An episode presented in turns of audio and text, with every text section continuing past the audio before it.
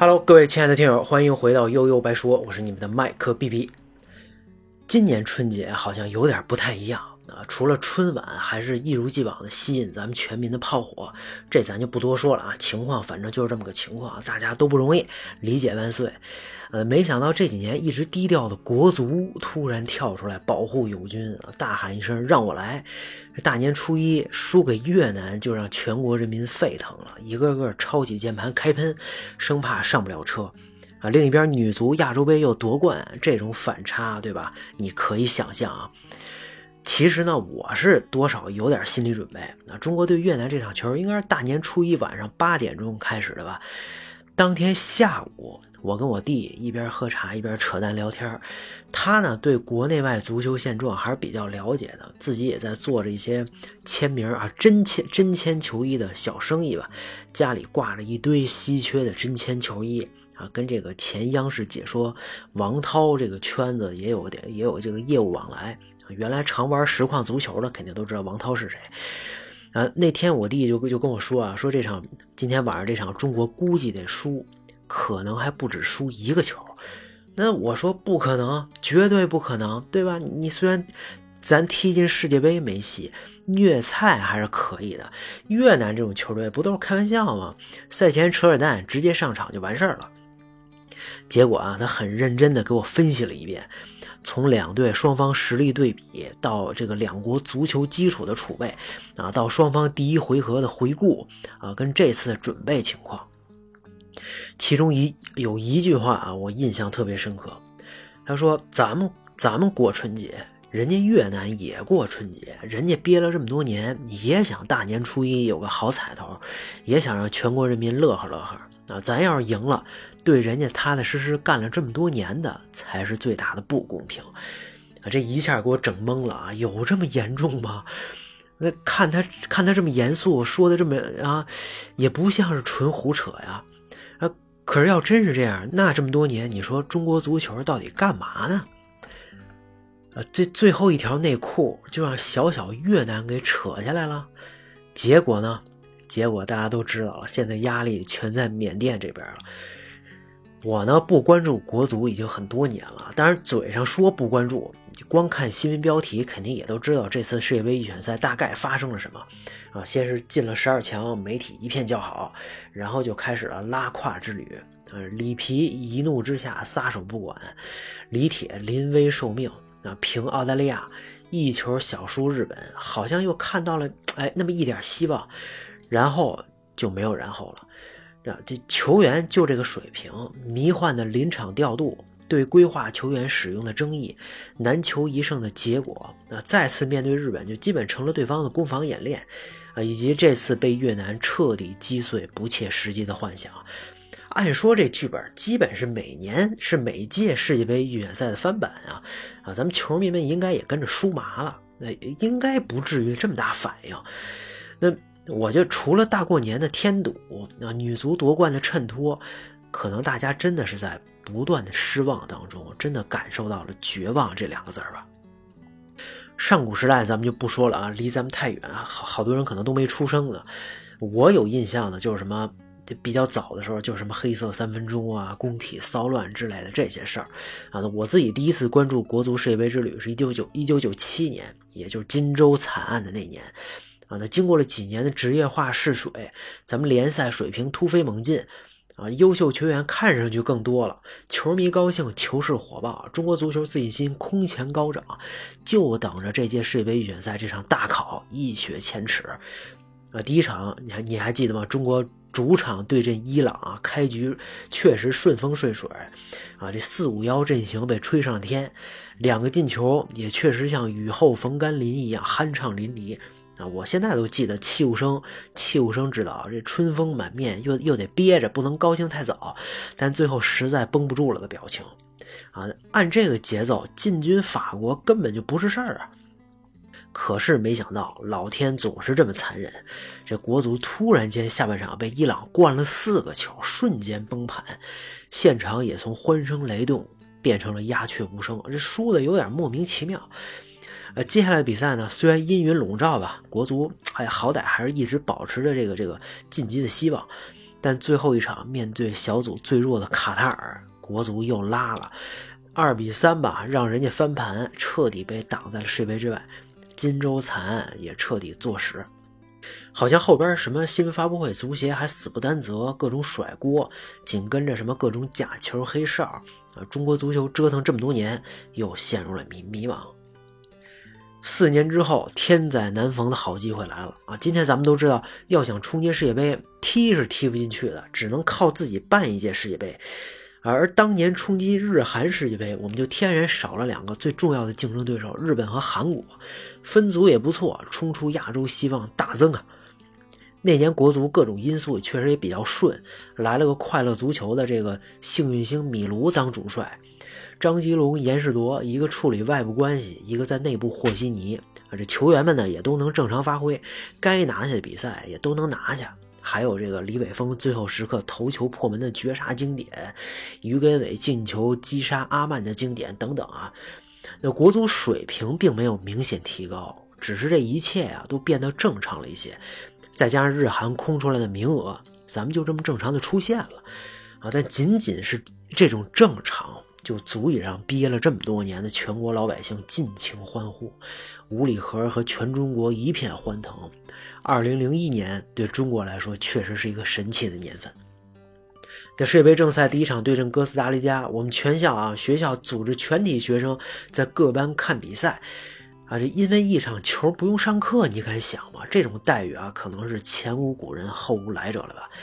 赛前全班跟跟着一起唱国歌，那阵势和气氛啊，至今让人难忘。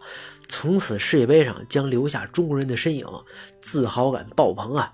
而且既然来到赛场，我们肯定都想拿点什么东西回去啊。可是世界杯初来乍到，这国足就像一群懵逼的小伙子，瞬间被打回了原形。赛前各路媒体意淫的什么胜哥斯达黎加、平土耳其、输巴西，也成了笑话。啊，事实呢，中国男足几乎就没有一点机会。那在被哥斯达黎加打进第二个球之后，一堆矿矿泉水瓶往电视上飞啊，好多同学绷不住了，都是十几岁孩子嘛，也可以理解啊。希望越大，失望越大。但凡你还能保持一点理性，就能看出来中国队根本没戏。你想从哥斯达黎加身上拿分，人家还觉得你是软柿子呢。那接下来跟巴西这零比四打土耳其零比三，国足呢以三战全负交白卷的成绩结束了这次世界杯之旅，还没尝到滋味就回家了。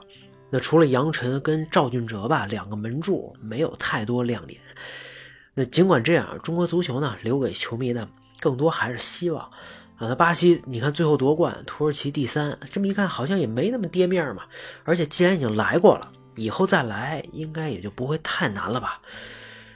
那零六年世界杯预选赛上上演了一出闹剧，先是面对打平就出现的情况，国足零比一输给了科威特啊，这导致两队积分相同，要在最后一轮比净胜球。那两场两场球同时开打，香港那边也给足了面子，中国队哐哐的进球，已经假的不能再假了。那边科威特上半场竟然被对手逼平，可是下半场风云突变啊，科威特赢了马来西亚一个六比一。郑智呢，却罚丢了一个点球，最后中国队香港比分定格在了七比零。那时候我住宿舍啊，这同学们各种骂，这楼都快炸了。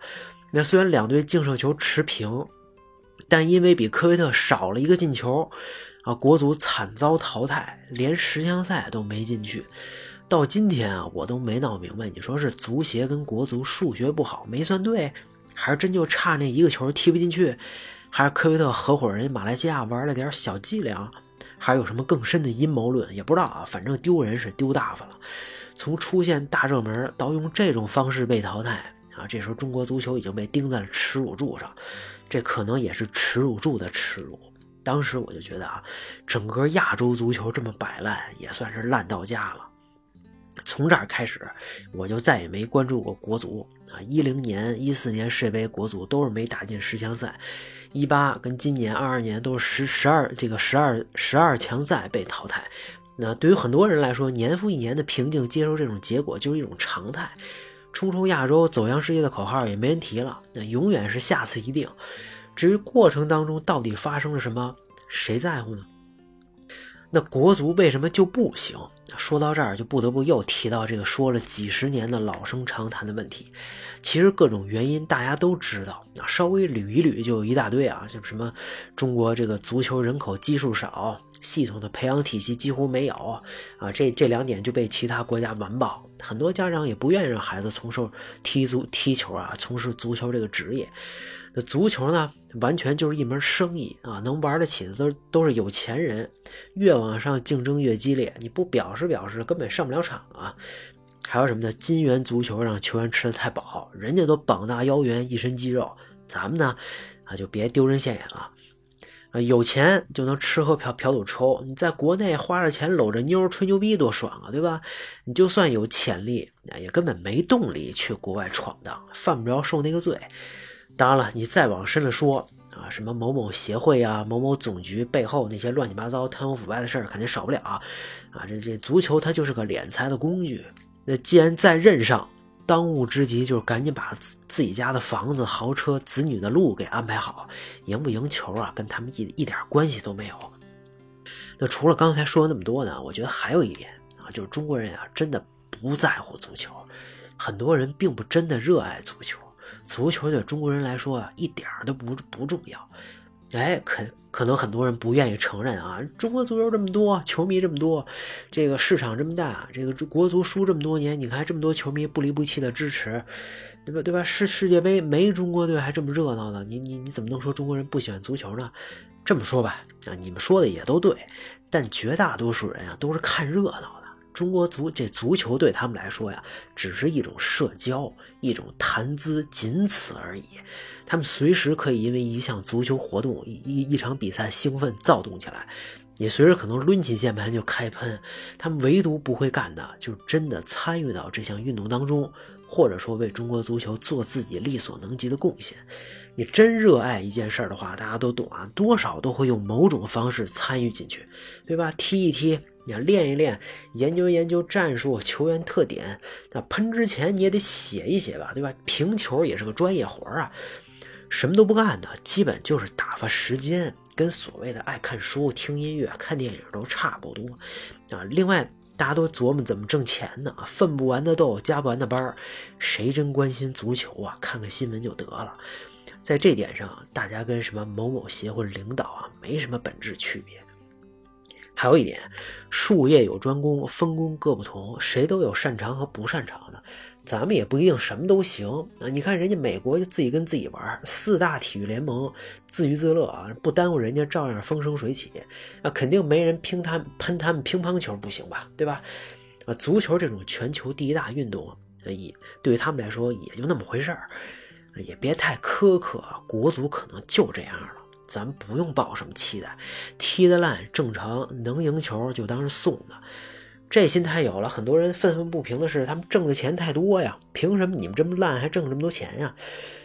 要我说吧，这问题无解啊，因为足球的关注度它就是世界第一，足球圈就是能吸金，就是有话题有流量，没办法。